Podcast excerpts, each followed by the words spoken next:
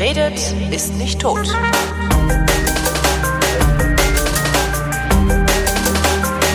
Auch heute bewarfen Schwarze Autofahrer mit Steinen, setzten Gebäude in Brand. Polizei und Demonstranten lieferten sich Straßenschlachten. Dies ist Soweto der Ausgangspunkt der Unruhen. In der Vorstadt leben etwa eine Million Schwarze. Es wird befürchtet, dass sich von hier aus der Konflikt auf das ganze Land ausweitet.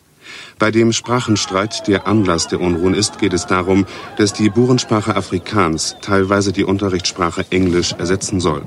Das Afrikaans gilt bei den Schwarzen als Symbol der weißen Vorherrschaft. Gegen das Vorgehen der Polizei und die Apartheid-Politik demonstrierten heute mehrere hundert weiße Studenten. Mit dem Ruf zeigt, auf welcher Seite wir stehen, zogen sie ins Zentrum von Johannesburg. Auf Transparenten und in Sprechchören hieß es, wir wollen Gerechtigkeit, wir wollen Veränderung. Als sich die Demonstration auflöste, kam es zu Schlägereien mit der Polizei. Weiße Südafrikaner griffen weiße Studenten an, die sich gegen die Rassenpolitik der Regierung gewandt hatten. Diese Rassenunruhen sind die schwersten seit 1960. Damals wurden bei Demonstrationen 69 Schwarze erschossen. Willkommen zum Geschichtsunterricht mit Matthias von Hellfeld. Hallo Matthias. Moin. Apartheid ist das Thema der heutigen Sendung, vermute ich mal. Du vermutest richtig, weil das, was du gerade gehört hast, war ein Ausschnitt aus der Tagesschau ja. vom 17. Juni 1976. Und am Tag davor, am 16. Juni, ähm, ist dieser wirklich schreckliche Aufstand, der Schülerprotest von Soweto, ähm, losgegangen. Und am Tag danach, also an dem 17., ähm, wird in Deutschland erklärt, worum es da eigentlich geht. Und es sind zwei Dinge ähm, rübergekommen. Einmal der Grund, weswegen der Aufstand ausgebrochen ist, ähm, war, dass die Verwaltung ähm, Südafrikas, also die Schulverwaltung gesagt hat, also äh, ab sofort wird nicht mehr in Englisch unterrichtet, sondern in Afrikaans. Mhm. Und Afrikaans war die Sprache der weißen Minderheit die die schwarze Mehrheit ähm, seit 1948 unterdrückt hat. Oder Und zwar systematisch. Systematisch, da werden wir sicher gleich noch drauf kommen. Und das Zweite, was drin ist, ähm, es hat eben auch weißen, äh, weiße Solidarität gegeben, also von Schülern und Studenten, die ähm, in Johannesburg waren. Die sind am Tag danach also auch auf die Straße gegangen und haben gesagt, nein, also wir finden das nicht gut, äh, was die Polizei da gestern gemacht hat und auch noch weiterhin tut, sondern wir solidarisieren uns mit den Schwarzen in Soweto und möchten dass hier äh, derlei Konflikte aufhören und wir sind auch für ein Ende der Apartheid-Politik. Hm. Du sagtest gerade, dass 1948 hat das erst angefangen mit der Apartheidspolitik? Also ähm, die ich hätte Apartheid, gedacht, das wäre wesentlich älter. Ja, ja, die Apartheid ist auch wesentlich älter. Die Geschichte von Soweto ist so ein bisschen damit gekoppelt. Ja. Die beginnt ungefähr am Beginn des 20. Jahrhunderts. Ähm, da wird Soweto als ursprünglich mal als eine Art Gesundheitslager aufgebaut, weil es äh, in Johannesburg äh, schwere Seuchen gibt, Beulenpest und äh, schlimme Dinge. Und da werden einfach Leute hingetan, die sozusagen aus dieser Region, in der das ausgebrochen ist, in Johannesburg, werden da untergebracht. Und ähm, dann hat sich die Regierung dazu entschlossen, da mehr und mehr Schwarze hinzubringen. Und dann ist irgendwann diese Stadt sozusagen so groß geworden, dass ähm, der Südwesttown ist der, der Afghanistan mhm. Westtown, ähm, ist also so groß geworden, dass äh, das fast schon ein eigener Stadtteil wurde. Und die Apartheid zur Staatsräson, ja, wo also der gesamte Staat in Apartheidspolitik machte, das ist erst gekommen nach dem Zweiten Weltkrieg, 1948. Da hat nämlich die National Party äh, die Wahl gewonnen. Das war die äh, Partei der weißen Minderheit. Und äh, die hat dann äh, tatsächlich dieses zum, zur Maxime erhoben und hat also mit allen Möglichkeiten, die ein Staat hat, ähm, also mit juristischen Möglichkeiten, mit legislativen, also gesetzlichen Möglichkeiten und eben auch mit polizeilichen Möglichkeiten, ähm, die Apartheid durchzusetzen und durchzudrücken. Und äh, Apartheid äh, kann man, ja. Wie, wie kann eine solche Partei überhaupt eine Wahl gewinnen? Durften die Schwarzen gar nicht wählen? Ja, die hatten, die sind nicht so, also sie sind nicht so organisiert gewesen zu der Zeit. Also ja. was natürlich parallel dazu gelaufen ist, war der ANC, der African National Congress, also die Partei der Schwarzen. Das ähm, war die Partei Nelson Mandelas dann. Das auch. war die Partei Nelson Mandelas. Der ist kurz davor auch in diese Partei eingetreten und war für die Schwarzen als Rechtsanwalt tätig, die also bei Gerichtsverfahren vernünftig vertreten werden sollten. Das hat er gemacht und hat sich auch schon so in äh, Kreisen einen bestimmten Namen gemacht. Aber 1948 gewinnen halt die Weißen die Wahl, ähm, natürlich mit Beeinträchtigung und mit massiver ähm, Mogelei. Mm, und in dem Moment, wo sie die Wahl gewonnen haben, haben sie auch die Möglichkeiten, äh, ich sage das mal, mit Gewalt alles durchzusetzen. Und Apartheid, wenn du dir das überlegst, was das eigentlich ist, ähm, dann ist es eine, eine ganz, ganz schlimme Form von Rassismus. Hm. Dieser Rassismus wird in, in jeder erdenklichen Lebenslage durchgesetzt. Also mal ähm, völlig blödsinnig, aber man darf als Schwarzer in einer in einem Bus nicht sitzen, wenn ein Weißer noch einen Sitzplatz sucht. Man darf nur ganz hinten und nicht vorne sitzen. Es gibt ähm, bestimmt spezielle Toiletten für dich, es gibt spezielle es, Parkbänke. Äh, es gibt Park, also vollkommen irrsinnig. Ähm, und die, die Weißen bestehen darauf, dass das so ist, weil sie davon ausgehen, dass die Schwarzen minderwertig sind, also eine, eine wirklich üble Form von Rassismus. Ähm, und sie seien also doof und könnten die normalen Dinge des täglichen Lebens nicht bewältigen, also richtig äh, madig machen, fertig machen und das eben nicht nur so im ich sag mal, in der Kneipe irgendwo, sondern tatsächlich mit den Möglichkeiten des Staates. Das bedeutet, wenn sich Schwarze dagegen aufgelehnt haben, wenn irgendwo Unruhen waren, dann rückte die Polizei aus, das Militär aus weil und hat das zusammen, ja. zusammengeschossen. Ja, weil es eine Straftat war. Das ist ja ein Absolut. Gesetz, gegen das Absolut. du dann. Ja. Absolut. So, und ähm, also das war alles äh, ein, das ein Prozess, der über viele, viele Jahre gegangen ist. Die westliche Welt oder wir haben erstmal zugeguckt, ja, es hat also keinen interessiert. Ja, hat ja keinen Weißen getroffen. Ja. Südafrika ist weit weg. Ähm, und das wird schon richtig sein, was die da machen. Was kann ich denn wissen, was die Schwarzen da alles sonst so auf dem Kerbholz haben? Und all diese Vorurteile sind natürlich hier auch äh, wunderbar bedient worden. Äh, Europa war dabei, sich selbst wieder aufzubauen nach dem Zweiten Weltkrieg. Insofern hatten sie nicht so sehr viel Zeit und Interesse, sich mit Südafrika zu beschäftigen. Das ist zwar auf dem gleichen Längengrad, aber weit weg. Und mhm. insofern äh, ist war das einfach nicht so richtig auf dem Schirm. Und das änderte sich tatsächlich mit diesem Aufstand von Soweto und dort wiederum mit einem bestimmten Bild. Das hat jeder von uns schon mal gesehen. Da wird ein toter kleiner Junge, der ist vielleicht fünf, sechs, sieben Jahre, von einem etwas älteren jungen Mann weggetragen und er bringt diesen toten Jungen zu den Eltern. Und das ist so ein, ein, ein Bild, das ging durch die ganze Welt, mhm. So ähnlich wie ähm, äh, Hector Peterson hieß dieser Junge. Hector Peterson hieß der Junge, genau. Und so ähnlich wie Kim Fook, das Mädchen, äh, das den Napalm-Angriff überlebt hat und mit einem verbrannten Rücken auf die amerikanischen GIs zuläuft. Die hat also einen Massenprotest in Amerika ausgelöst. Kim Fook war das. Ähm, und es gibt halt so ein paar Fotos, die tatsächlich äh, Weltbewegung äh, im Sinne des Wortes ausgelöst haben. Und dieses aus Soweto gehört eben auch dazu. Und mit einem Male war das auf Thema. Ja. ja. mit einmal sagt, um Gottes Willen, was ist denn da eigentlich? Was machen die denn da? Und äh, das, äh, was, was, wie können die denn die Leute da zusammenschießen? Und die sind, also es gab dann Filmausschnitte ähm, und übrigens auch Radioreportagen natürlich, die das wirklich in, in nackter Gewalttätigkeit gezeigt haben. Ähm, das waren nicht Wasserwerfer, das waren richtige Panzer. Und ja. das waren richtige, ähm, die haben auch scharf geschossen. Und ähm, ja, die haben doch sowieso, also ich erinnere mich daran, dass auch äh, Südafrika auch irgendwie zumindest in meiner Wahrnehmung damals, also nicht da, nicht in den 70ern, da war ich noch zu jung, aber später dann, äh, Südafrika eigentlich so der ja, Weltmarktführer in Fragen der Crowd Control Weapons irgendwie ja. war. Also ich erinnere mich an sowas wie äh, äh Kieselsteinkanonen und und und ja. was sie da alles irgendwie als non-lethal bezeichnet haben dann irgendwann mal. Jedenfalls, sie haben wirklich nichts ausgelassen. Kann man vielleicht äh, so sagen, müssen ja. diese Brutalität hier nicht so ausführen. Aber es ist auf jeden Fall ein wirklich ein ganz, ganz, ganz schlimmer Tag gewesen. Am Ende waren mehr als 200 Leute tot, natürlich nur von den Aufständischen. Und es waren eben Schüler und Jugendliche und, und Studenten, die ähm, da protestiert haben. Und sie haben dagegen protestiert, dass sozusagen die letzte Bastion nämlich die englische Sprache, ihnen nun auch noch genommen wird und sie jetzt auf einmal in der Sprache der verhassten weißen Minderheit, die sie also die ganze Zeit unterdrückt haben, äh, Schulunterricht machen sollen. Und auch die Lehrer haben gesagt, wir können diese Sprache gar nicht. Ich kann das nicht. Also wir, ich habe das noch nie gesprochen und jetzt soll ich auf einmal in dieser Sprache unterrichten. Das geht alles nicht.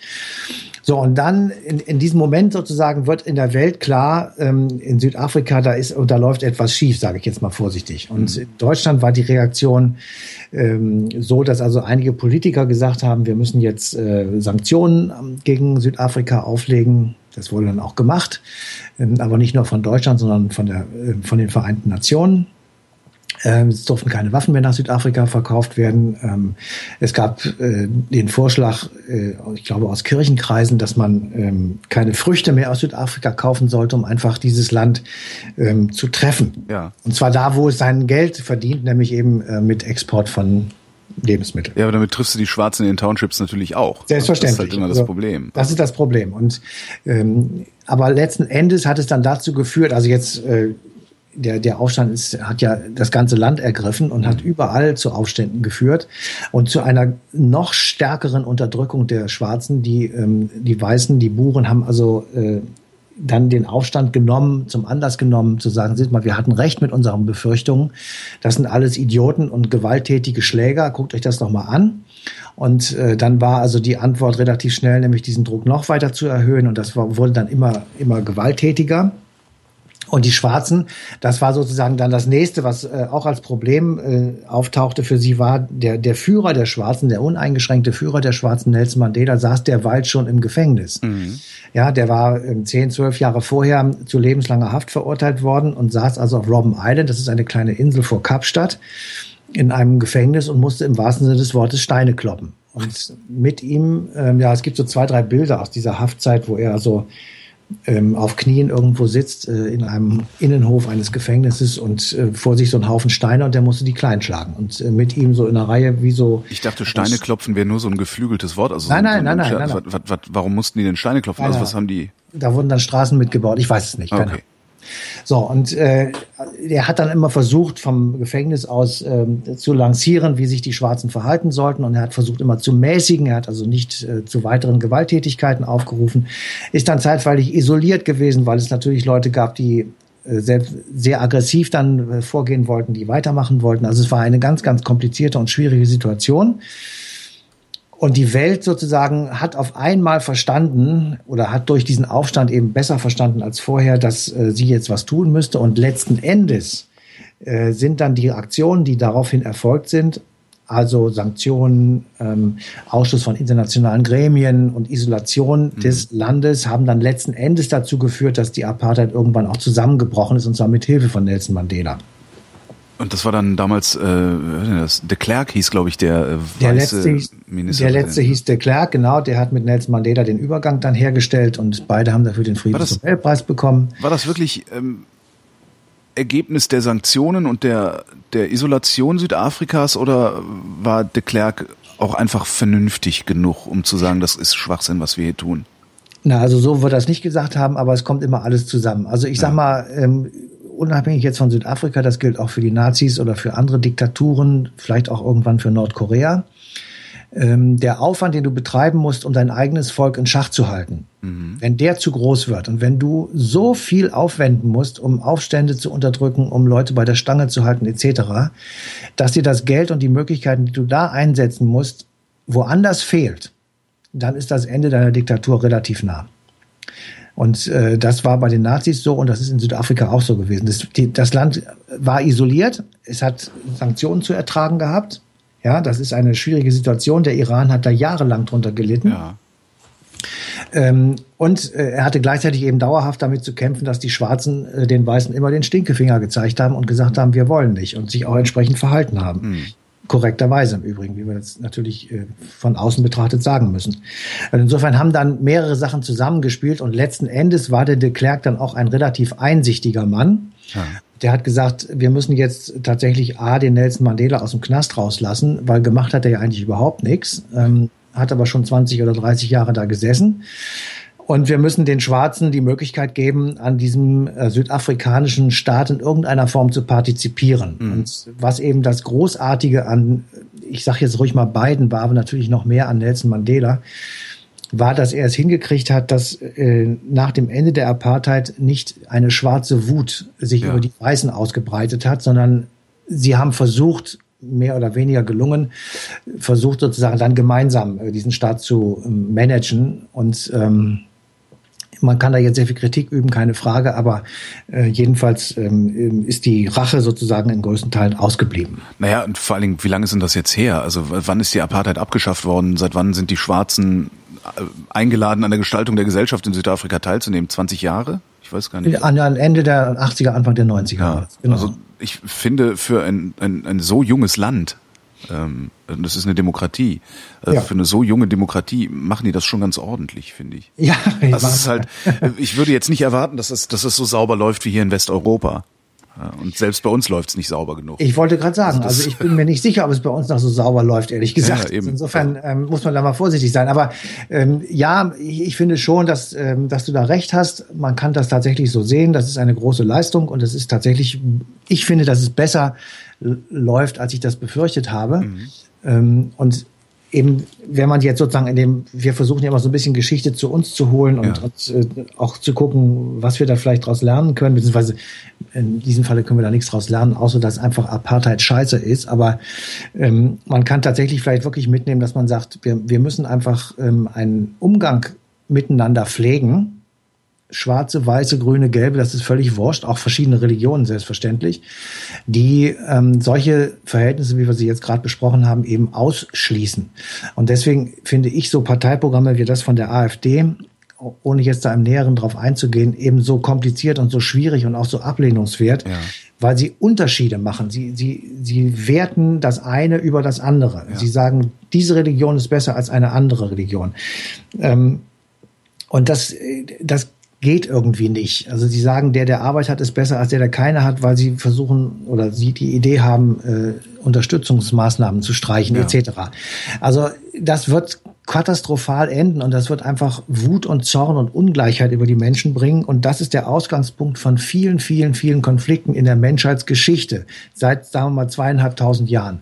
Und eine der letzten ist halt eben dieser, dieses Apartheid-Regime und diese, diese unglaublichen Ungerechtigkeiten und diese brutale Unmenschlichkeit, die die Weißen da ausgetobt haben.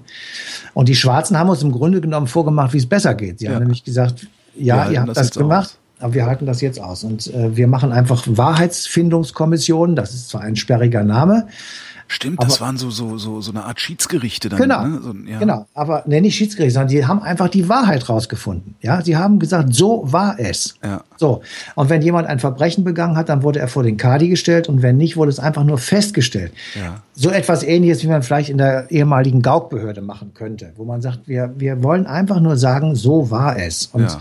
ähm, wir haben ja schon ganz am Anfang hier über diesen Nürnberger Prozess gesprochen damals. Also wir wollen jetzt keine Siegerjustiz machen. Wir wollen nicht, äh, wir wollen uns zurückhalten, sozusagen den Zeigefinger zu erheben und zu sagen, wir, wir wissen aber heute besser, blä, blä, blä, sondern wir wollen einfach nur die Wahrheit wissen. Und wenn man die Wahrheit weiß, dann kann man eben besser auch mit der Realität umgehen, ja. glaube ich jedenfalls.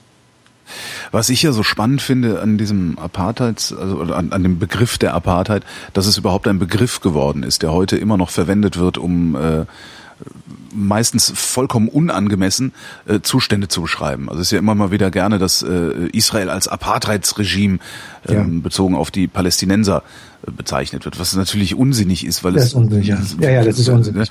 Äh, aber ich finde das schon so faszinierend, dass so ein Begriff sich dann halten konnte. Ja, und weil weil hm?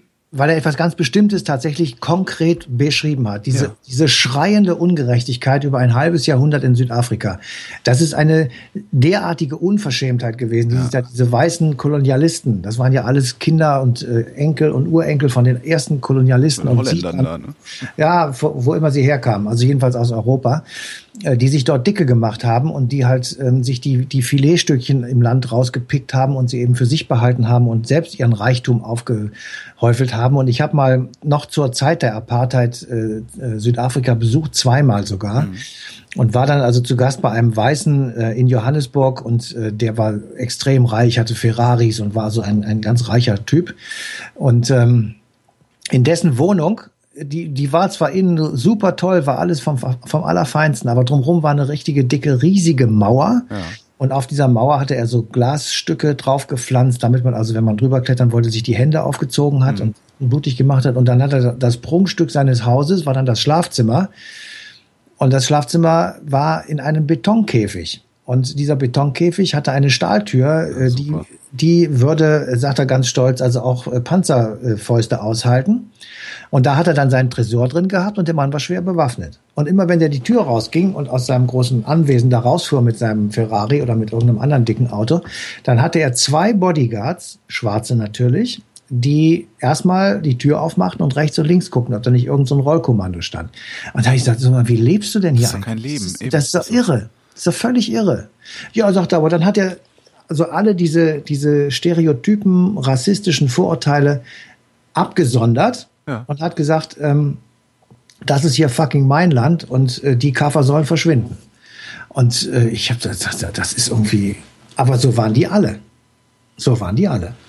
Ich denke immer so, merkst du selbst, ne? Also mhm. muss, man merkt das doch selbst. Das ist doch eine, eine Einschränkung des Komforts irgendwie. Ja, ich habe mich das auch gefragt, ob die Leute nicht äh, selbst irgendwann also denken. Auch wenn du jetzt nach, nach, nach was, Brasilien zum Beispiel guckst mhm. oder, oder so, da sind ja auch diese gated Communities, wo sie alle Angst haben, äh, statt sich Gedanken darüber zu machen, wie sie die Gesellschaft umorganisieren können, sodass niemand Angst haben muss. Ja, aber sie, die Leute damals, die haben nichts anderes kennengelernt und für die war das vollkommen normal, was sie tun. Das heißt, sie sind nicht ja. auf die Idee gekommen, das zu hinterfragen. Ich will jetzt mal ein anderes Beispiel nehmen, äh, wo ich auch, das werde ich ja in meinem Leben nicht, äh, das ist die, die Frage meines Lebens, die ich mir nie beantworten kann. Wie kann so etwas wie Herr Mengele passieren? Ja, mhm. der, der, dem wird nachgesagt, er sei ein reizender Familienvater gewesen, hat ein paar Kinder gehabt, die, die hätten ihn ganz toll gefunden, er hätte sich toll um die Kinder gekümmert. Und dann eine halbe Stunde später hat er sie umgebracht. Ja. Aus medizinischen Gründen. Das kriege ich nicht auf die Reihe. Das ist ausgeschlossen. Und das ist das Gleiche, natürlich kann man das nicht miteinander vergleichen, aber es ist die gleiche Denkhaltung, ähm, wie da die, die weißen rassistischen mittelständischen Mittelständler Männer äh, vor allem gesagt haben, die einfach den Schwarzen jede Form von gleichberechtigter Menschlichkeit abgesprochen haben. Die haben einfach gesagt, das sind äh, minderwertige Subjekte. Ja. Das Einzige, was die können, ist Handarbeit. Also irgendwo auf dem Feld und so, das, das ja. Aber sie können Sie, sie taugen denkfähig. Nein, sie taugen nicht ja. zum Rechtsanwalt und zum Mediziner und wenn, dann sollen sie ihre eigenen Leute behandeln. Das, das von mir aus. Ja, aber nicht mich. Aber haben diese Leute nie das Land verlassen und sind mal in die USA gekommen und wurden da von einem schwarzen Mediziner behandelt?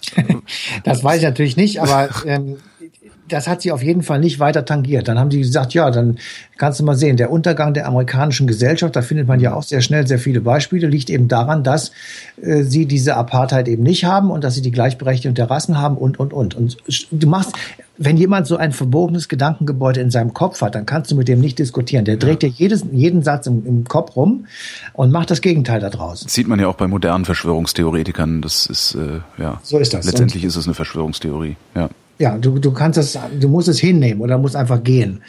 Ähm, aber die umdrehen und, und äh, zu netten Menschen machen, ist, glaube ich, wirklich aussichtslos. Wenn ich mir so angucke, wie in Europa, also gerade Westeuropa jetzt gerade die, obwohl ja Osteuropa auch, ähm, die, die chauvinistischen, rassistischen, nationalistischen Parteien im Aufwind sind, ähm, ich, ich habe den Verdacht, wir hätten überhaupt gar nichts gelernt aus der Geschichte. Wir haben aus der Geschichte bisher jedenfalls nichts gelernt. Überhaupt nichts. Null. Ähm, da könnte man jetzt wirklich hunderte von Beispielen sagen, ähm, wo wir einfach immer so weitermachen. Eins haben wir jetzt gerade äh, ausführlich besprochen, sozusagen ja. vorhin oder in der letzten Woche schon. Ähm, alles das, was mit dem Mittleren Osten zu tun hat. Wir fliegen da weiterhin Bombenangriffe. Wir sind nicht in der Lage, ähm, weiter bis an die nächste Ecke zu denken. Das ist alles der gleiche Quatsch, den wir schon immer machen. Müssen Und wir uns dann darauf einstellen, dass wir in Europa ein, eine neue, vielleicht ist es diesmal nicht Antisemitismus, sondern Anti-Islamismus, ja. Äh, dass wir, dass wir, dass das alles nochmal kommt, diese ganzen faschistoiden oder faschistischen Staaten, die wir hier hatten, äh, Na, Staaten äh, nicht, aber die Ideen und Parteien, die sind ja alle schon da. Das ist ja. ja. nicht der Punkt, dass es jetzt erst noch kommt, die sind ja schon da. Aber sie haben noch nichts zu sagen, obwohl sie treiben, naja gut, die AfD treibt die Bundesregierung vor sich her. Ne? Also die AfD hat jetzt schon mehr zu sagen, als sie sich selbst eingesteht, weil ja. äh, viele Dinge, die da gemacht werden an Gesetzen und an Vorschlägen zu Gesetzen, äh, sind ja deswegen gemacht worden, weil es die AfD gibt. Das gleiche gilt für die FPÖ in, Frank in, in Österreich, für den Front National in Frankreich. Ich will sie jetzt nicht alle aufzählen, aber ähm, wir haben das Problem, dass wir nicht klar gemacht haben, und das haben wir noch nie richtig klar gemacht, ähm, wie dieses Zusammenleben mit unterschiedlichen Religionen, Rassen, Hautfarben, Vorstellungen, ähm, sexuellen Präferenzen, wie das wirklich funktionieren soll. Ja, wenn du. Ja, unsere Großstädte machen es vor, da funktioniert ja, es ja. Da hat, da hat die AfD ja auch nichts zu sagen. Ja, Aber wenn du aufs Land gehst oder in den Ostteil unseres Landes, da wo es überhaupt diese Probleme alle nicht gibt, dann äh, haben die da die größten Punkte, weil die Leute haben sozusagen vorweggenommene Verlustängste und die sagen einfach, das könnte mir passieren, also habe ich Angst davor, also wähle ich die, damit das nicht passiert, wovor ich Angst haben könnte. Ja, völlig verquer und völlig idiotisch. Selbstmord aus Angst vor dem Tod. So ist es. So, und äh, insofern wir erleben, und das werden wir sehr bald erleben, den Untergang der beiden großen Volksparteien. Und die werden äh, zusammen keine 50 Prozent mehr haben. Dann müssen wir Koalitionen bilden. Dann werden sich alle noch ein, zwei Mal rettend auf die FDP schmeißen und auf die Grünen. Und dann ist auch das nicht mehr genug, weil sie, diese Parteien lernen es einfach nicht. Sie, sie, sie erklären nicht, ähm, sie erklären einfach nicht, dass dieses Land ähm, in der Lage ist, Menschen zu helfen. Und dass es niemanden, niemanden, auch wirklich niemanden irgendwie ans Fell geht, wenn wir, weiß ich nicht, 800.000 Flüchtlinge äh, für drei Jahre lang durchfüttern, sage ich jetzt mal ganz ja. extrem.